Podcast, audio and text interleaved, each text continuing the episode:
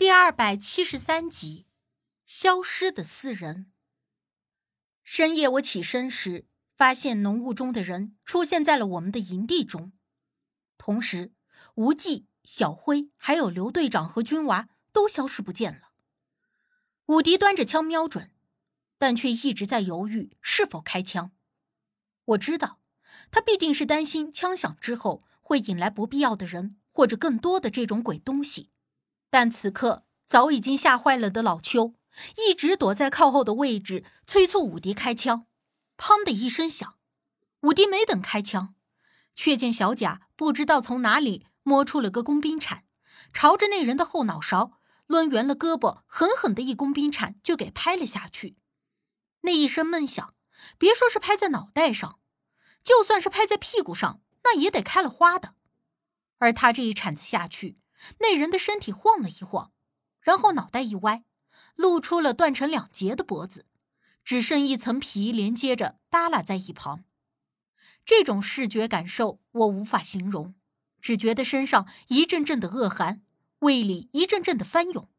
而这时，武吉趁机上去，一脚踹在那人的腰侧，只听“砰”的一声闷响，他直挺挺的倒在了地上，不再动了。我们六个人都看着。倒在地上的这个人，一时之间谁也没有回过神来，因为我们以为这东西会很难对付，却没有想到竟然这么轻而易举的就被小贾一铲子给撂倒了。等了几秒钟，不见那个人有动作，小贾握着工兵铲，试探着上前用铲子推了推，好像真的死了。哎，你看，他这里好像有一道伤口。小辉收了枪，用手电照着那人的肩膀说：“经他提醒，我也朝着那人的肩膀看去。”小贾上前用铲子扒拉了一下，真的有，看着像是刀伤。那人的肩背位置有一道二十厘米左右的刀伤，许是因为刀刃锋利，所以造成的伤口面非常细。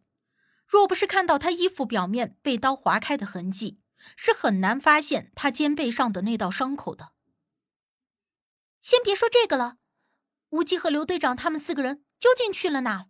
谁看到了？我当下没有心情再去观察那人，而是更担心无忌他们。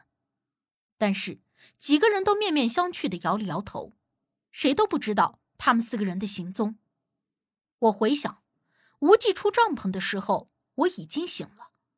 那时候他还和小辉说了几句话，随后五分钟左右，我也跟了出去。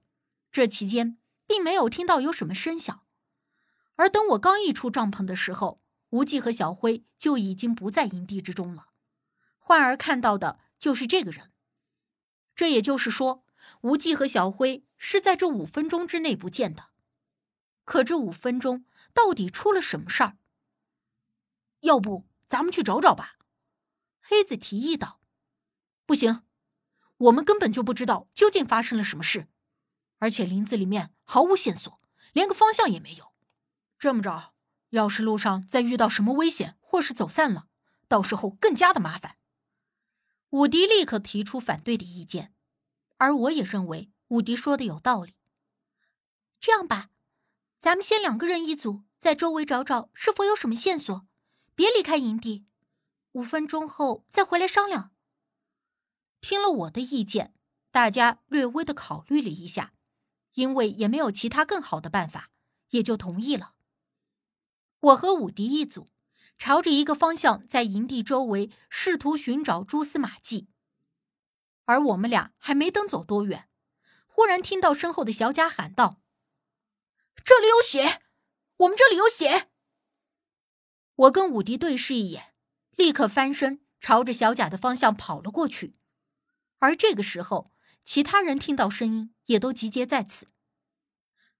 这血迹还没有干，或许是刘队长他们的。小贾面有忧色。那些人没有血，而如果我们的人和他们冲突流血，那血一定会是我们的人的。武迪率先顺着血迹向前，发现。血迹越往前面越少，到最后走几步才会找到一滴而已。伤口不大，应该没有生命危险。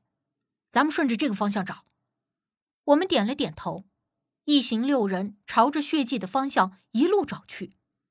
其实，在林中夜行是极其危险的事，特别还是在这种充满诡异事件的陌生森林。可即便如此，我们也无法在看到血迹后做到坐视不理。走了没有多远，血迹就已经不见了。但是我们发现了另一个线索：一片草木被压断，像是有挣扎打斗过的样子。难道刘队长他们也遇到了那种东西，而且在这里动起手来了？小贾猜测道。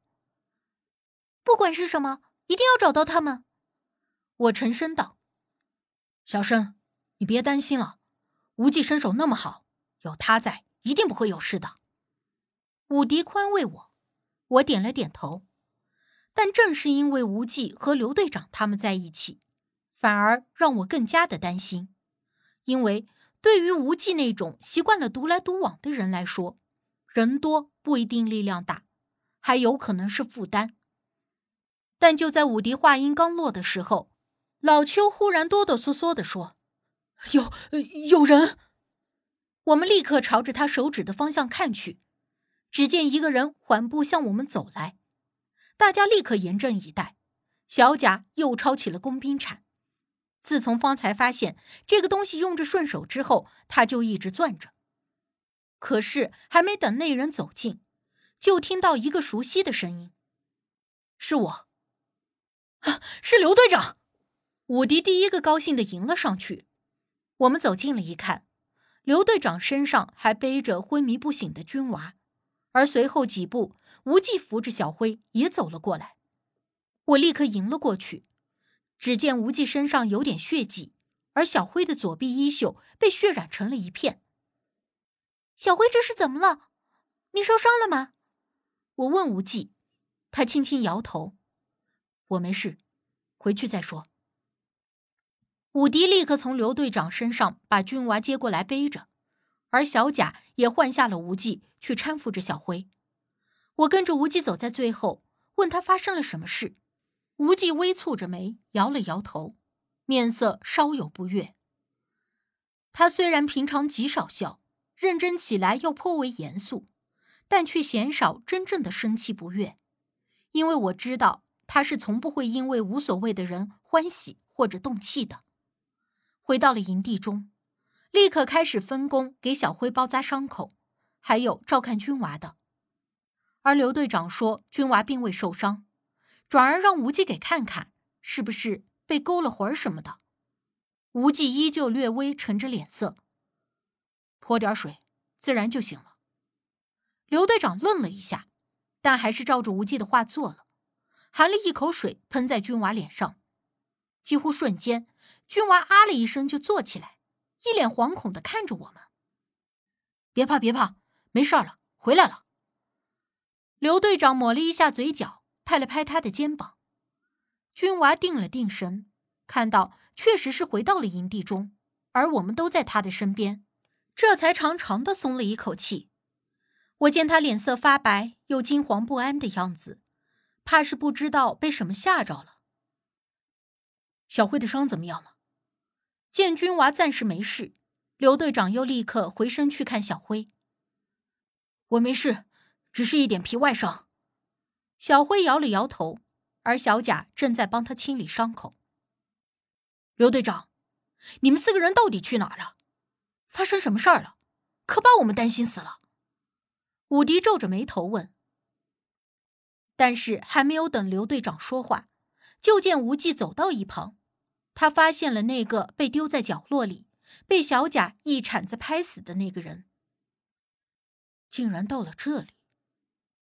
无忌用脚踢了一下，自言自语的说：“对，小生最先发现这个东西在营地里，后来把我们都喊了起来。可是没想到这东西这么不经揍，小贾一铲子就给撂倒了。”武迪立刻开了口，而这时小辉开了口。真要是那么好对付，我们还用小心翼翼的提心吊胆。这家伙被无忌砍了一刀，只是当时以为这家伙已经死了，而我们又着急追刘队他们，所以就急忙的也没有管他。没想到这家伙不但没死，还晃悠到这儿来了。